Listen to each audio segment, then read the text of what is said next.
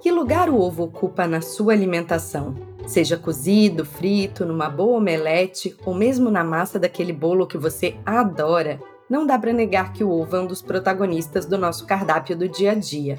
Mas o ovo também vem sendo alvo de estudos polêmicos. Entra ano, sai ano e aparece uma nova pesquisa dizendo que o ovo é bom ou ruim para a saúde.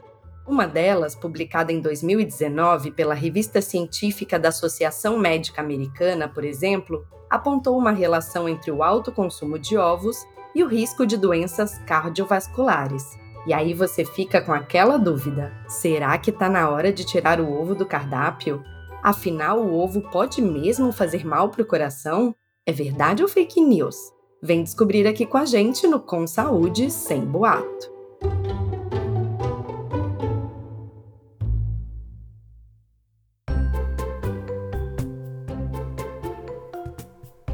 Olá, eu sou Adriana Kistler e esse é o podcast Com Saúde Sem Boato, um projeto da Sorria marca de produtos sociais que produz conteúdo sobre saúde e bem-estar em livros, nas redes sociais e agora também em podcast. Você encontra os livros da coleção Sorria na Droga Raia e na Drogazil.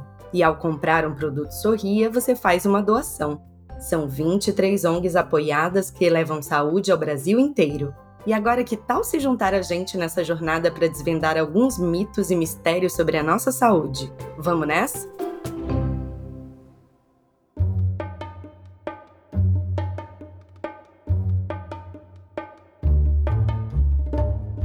A reputação negativa do ovo vem de longa data. Foi lá nas décadas de 60 e 70 que os médicos começaram a se preocupar com o efeito de alimentos ricos em colesterol para a nossa saúde. Como a gema do ovo preenche esse requisito, ela acabou se tornando uma forma fácil, mas pouco eficiente, de consertar a sua dieta. É importante ter em mente que a gema do ovo está longe de ser a única fonte de colesterol da nossa alimentação diária. Na verdade, o colesterol está presente em toda a gordura de origem animal, ou seja, no leite integral que você bebe no café da manhã, na pele do frango e na gordura da carne e do peixe que você prepara nas refeições. Então, muita calma na hora de transformar o ovo em vilão. Até porque outros estudos, como o publicado no conceituado British Medical Journal em 2018 e outro da Universidade de Pequim em 2022, mostram, pelo contrário, efeitos benéficos do ovo para a nossa saúde cardiovascular. Esses resultados positivos têm a ver, é claro, com o consumo moderado de ovos. E além da quantidade, é importante prestar atenção em como você está comendo esse ovo todos os dias. Afinal, ingerir frituras em excesso já é outra história. Estudos mostram sim que a ingestão frequente de alimentos fritos aumenta a chance de infartos e derrames. Quem vai explicar melhor para a gente tudo que gira em torno dessa polêmica do ovo é o médico cardiologista Júlio Massal, que mantém no YouTube o canal Med TV, em que desmistifica várias informações erradas sobre a nossa saúde.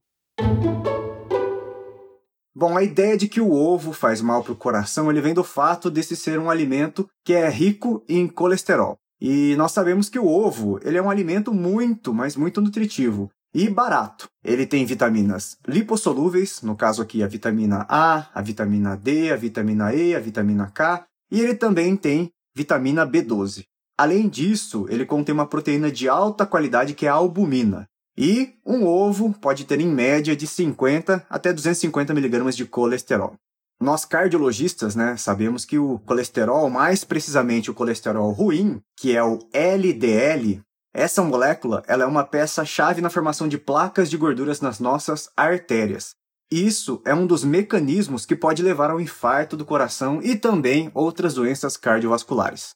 E baseado então nesse raciocínio que a gente sabe que antigamente, né, o ovo, ele era muito condenado e muitas vezes proibido nas dietas com o intuito de prevenção de doenças. Mas com o passar do tempo e também com os estudos que foram feitos na, nas décadas subsequentes, nós percebemos que atribuir o risco de doenças a somente um alimento, isso aí era muito reducionista, era uma visão errada. Isso porque nós descobrimos que o que realmente aumentava o risco cardiovascular daquele paciente era todo o contexto que que aquele paciente estava inserido, ou seja, a alimentação dele e o estilo de vida dele também.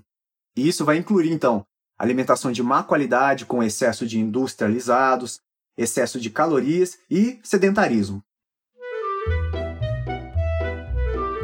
Então, você que é fã de ovo pode respirar aliviado. Comer um ovo por dia não deve trazer nenhum risco para o seu coração.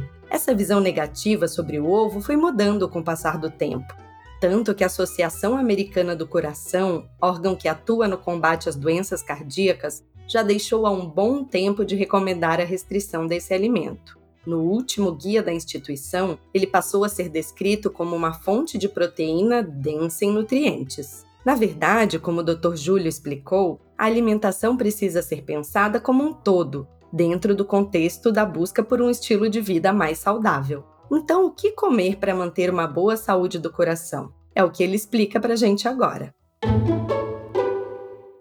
O consumo diário de duas a três porções de vegetais e legumes, de duas a três porções de frutas, evitar o consumo excessivo de carnes gordas, evitar o consumo excessivo de carboidratos, especialmente aqueles refinados, que a gente encontra muito em pães, bolos, massas, e sempre que possível tentar consumir peixes ricos em ômega 3, de duas a três vezes por semana. Mas eu reforço que, por mais simples que pareça falar sobre alimentação, recomendações de alimentos, na verdade isso é um tema muito, muito complexo. E a elaboração de um cardápio alimentar personalizado ela também é muito complexa, mas pode fazer toda a diferença para a sua saúde corporal e para a sua prevenção de doenças. Então eu sempre reforço que é muito interessante sim, sempre que possível, você ter um acompanhamento de um profissional qualificado para te ajudar nessa jornada. Então é isso. Se você se preocupa em manter a saúde do coração em dia, vale seguir uma alimentação balanceada e sem exagerar nem mesmo no ovo, tá? E se você tem colesterol alto ou alguma outra condição específica de saúde, o ideal mesmo é procurar um especialista para ajustar a sua alimentação de acordo com as suas necessidades. E para quem quer refletir mais sobre esse tema, a nossa dica cultural de hoje é o documentário Muito Além do Peso, de Estela Renner. Ele mostra como a má alimentação vem afetando a saúde das crianças brasileiras, causando não só aumento de peso, mas também colesterol alto, diabetes e até problemas de coração nos pequenos. Se você ainda não entendeu a importância de se alimentar bem, assista a esse filme agora. Ele está disponível na íntegra e de graça no YouTube. E a gente vai ficando por aqui. E você, anda preocupado com a saúde do seu coração? Será que o episódio de hoje vai mudar o seu jeito de comer ovos? Conta mais pra gente lá no perfil, arroba Sorriamo do Mundo. Esse podcast é uma realização da editora Amol, em parceria com a Droga Raia e a Drogazil. A produção e o roteiro são de Leonardo Neiva e a direção de Adriana Kischler. A edição de som e a montagem são do Bicho de Goiaba Podcasts. Eu sou Adriana Kischler e te espero no nosso próximo episódio. Até já!